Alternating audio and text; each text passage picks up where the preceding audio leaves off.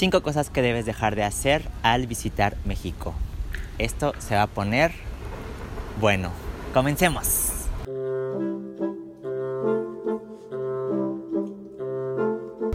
Bienvenidos a The Digital Nomad Show, el programa en donde aprenderás a emprender una vida como nómada digital y a viajar como todo un pro. El tema de este episodio se originó a partir de un tweet que causó revuelo en Twitter. Give yourself a chance and work remotely in Mexico City. It is truly magical.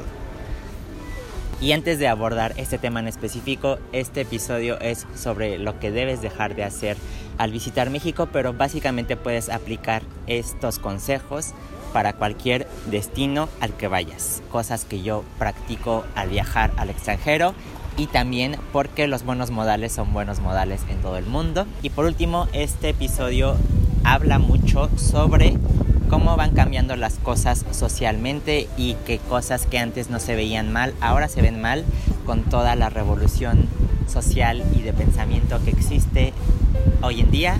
Y advierto esto si es que eres un espectador que no quiere reflexionar y no quiere escuchar sobre estos cuestionamientos, pero sé que a la mayoría de las personas que ven este programa sí les interesa cuestionarse y reflexionar sobre nuestros hábitos de viaje y reflexionar un poco sobre los privilegios que tenemos como viajeros al llegar a otro país.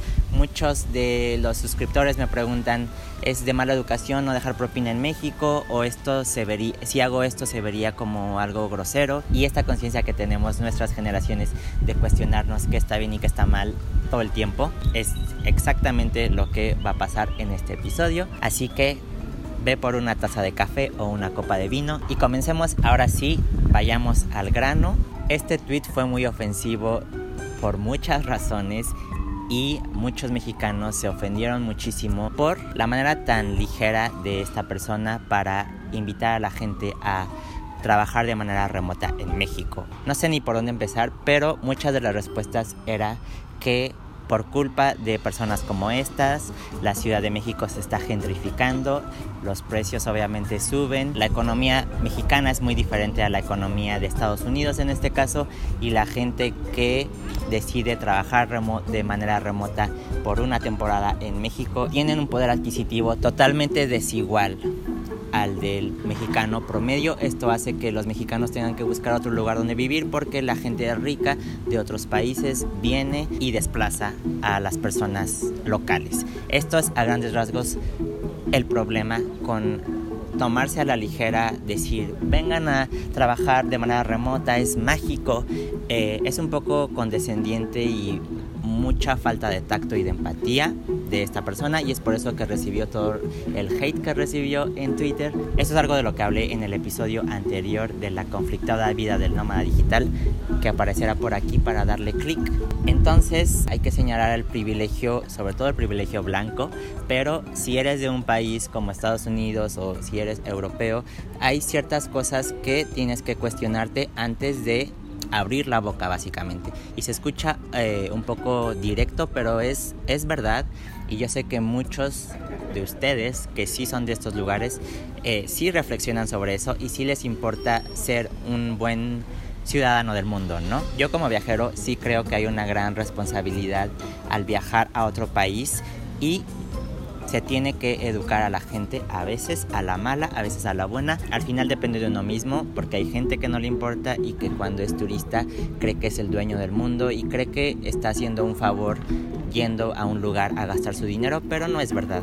Así que yo sé que a ti te interesa ser un buen viajero y comportarte de manera apropiada y ser respetuoso en el país que estás visitando. Así que comencemos con el primer punto, que es no ser humilde y agradecido al viajar. Deja de ser arrogante y deja de ser tan egocéntrico. Deja de quitarte los zapatos en lugares públicos como un bar o un restaurante que lo veo muchísimo. No pasa nada si usas chanclas porque crees que estás en una película del cine de oro mexicano. Pero no te quites los zapatos. O sea, son cosas para mí básicas estás coexistiendo con otras personas, no estás en tu sala. Hay algo que se llama espacio personal e incluso cuando estás con otra persona aquí, El espacio personal es abstracto.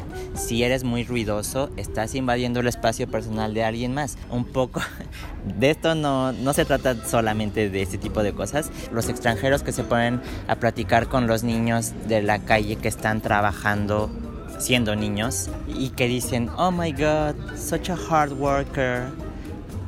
Mira, no lo entiendes. El siguiente punto es similar al primero y se trata de no quejarte en voz alta están barriendo las hojas aquí al lado y se me va a ir la luz del día, así que voy a continuar. Lo siento por el ruido. A mí algo que me molesta mucho cuando estoy en México y tengo un amigo extranjero o conozco a alguien que es extranjero y estamos platicando, lo que menos quiero escuchar de ti es quejarte de algo de mi país. Yo puedo quejarme de mi propio país porque soy mexicano y tú también puedes quejarte de cosas que no te gustan estando de visita en otro país. Pero hazlo de manera privada, no se lo digas a alguien que es de ese país especialmente, pero es demasiado privilegio blanco que vayas a un país en vías de desarrollo y te quejes de que las cosas funcionan de manera diferente, o de la comida, o de que es muy picante, o de que por qué, bla, bla, bla. Si vas a ir voluntariamente a visitar ese país como turista, no queremos escuchar tus quejas otra vez. Y eso va para todos. Si yo viajo a Estados Unidos, yo no me quejo en público de cosas que no me parecen. Me las guardo para mí o se las cuento a alguien por WhatsApp de manera privada. Y eso es un básico de ser un buen viajero. Y además de ser agradable. Me ha pasado muchísimo esto. Cada vez soy menos paciente con estas personas. A tal punto que la última vez aquí en Oaxaca le dije a otro hombre gay, cállate blanca, porque me tenía hasta la madre de que él cree que es el salvador del mundo y tiene las soluciones para los problemas de un país que no es el suyo. En verdad me molesta muchísimo que sea que la gente sea tan arrogante y, egocéntrica para atreverse a hablar de cosas que no entiende y que no le corresponden, ¿no? Subí a Instagram este post de Cállate Blanca y sí, efectivamente lo callé. Número 3 no regatear a los artesanos, no quejarte de los precios en México. Es ridículo que un extranjero de cualquiera de estos países, potencias mundiales con economías súper fuertes, vengan y se quejen porque una copa de vino cuesta 80 pesos. No sé, o que les duela el codo pagar cierta cantidad de dinero porque saben que están en México y saben que es barato. Un poco de por favor. Tu moneda vale muchísimo aquí. Entiendo si eres un mochilero que viaja por el mundo o que está de año sabático, pero de la mayoría no es el caso. Y lo he escuchado muchísimo regatear, o sea, decir cuánto es lo menos por esta artesanía o por este sombrero, solo porque se sabe que eso, eso es parte de la cultura de los tianguis o de los mercados en las calles en México. Todo esto también es un gran no y por favor deja de hacerlo. Siguiente, este sí es muy específico de México y es no hables del narcotráfico como la primera referencia que tienes de México. El típico comentario que recibimos los mexicanos cuando decimos que somos de México. Oh, el Chapo. Mira, de nuevo, cállate blanca.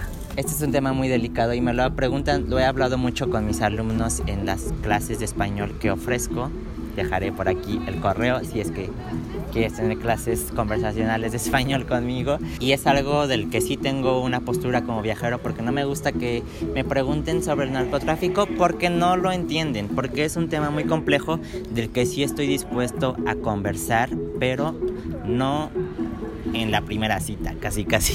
Estoy dispuesto a educar a la gente sobre realmente qué es y cuál es ese problema y cómo nos impacta a los mexicanos en nuestro día a día.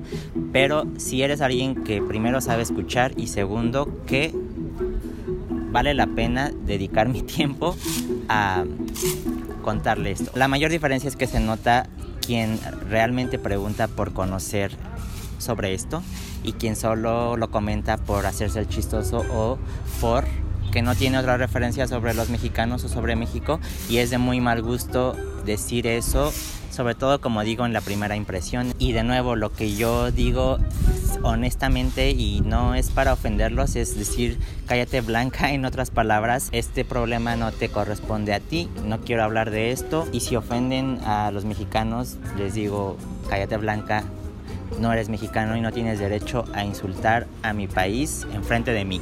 Eso lo dije una vez en España y lo voy a seguir diciendo bastantes veces. Por último, trata de aprender un poco de español al llegar a México.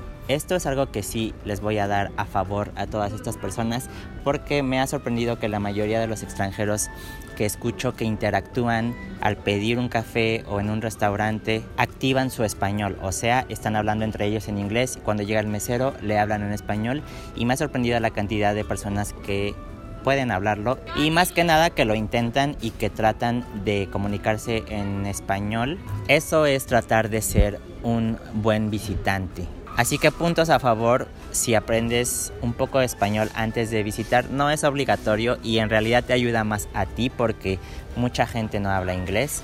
Te ayuda a comunicarte y a conectar con la gente. Así que si tú haces el intento de hablar español al estar en México con los mexicanos, entonces estrellita en la frente. Y si no, no pasa nada. Si vienes y hablas inglés, eh, yo entiendo porque yo he ido a países donde no hablo el idioma y hablo en inglés para comunicarme y no me siento muy cómodo porque pues el inglés ni es mi idioma ni es el idioma local, entonces es un poco raro, pero el inglés es el idioma universal y no hay de otra a veces más que comunicarte en inglés, pero si te preparas para hablar un poquito de español llegando a México, entonces estrellita en la frente para ti. Acabamos con esta masacre. Trato de hacerlo divertido, no es para que nadie se ofenda. Si te ofendiste, pues lo siento, pero esta es mi opinión como mexicano. Y si no te ofendiste, estrellita en la frente. Cuéntame tú qué cosas crees que son un gran no al ser un visitante en un país que no es el tuyo. Y si tú eres de Asia, si tú eres de África, si tú eres de Latinoamérica, si eres una persona de color, muchas veces al viajar nos discriminan, nos dicen comentarios bastante racistas y xenófobos, así que quiero saber si tú has tenido este tipo de experiencias y cómo las confrontas. Y qué le dirías a esa persona que es un viajero con muy pocos modales y que debería de replantearse sus hábitos de privilegio. Por último, si te gustó este video y quieres ver episodios semanales de The Digital Nomad Show, te invito a que te conviertas en miembro de mi canal para que apoyes la realización de este podcast y básicamente pueda haber un nuevo episodio cada semana. Ve a patreon.com diagonal Juan Coronado para convertirte en miembro y disfrutar de los beneficios exclusivos que tienen los miembros. Hasta la próxima.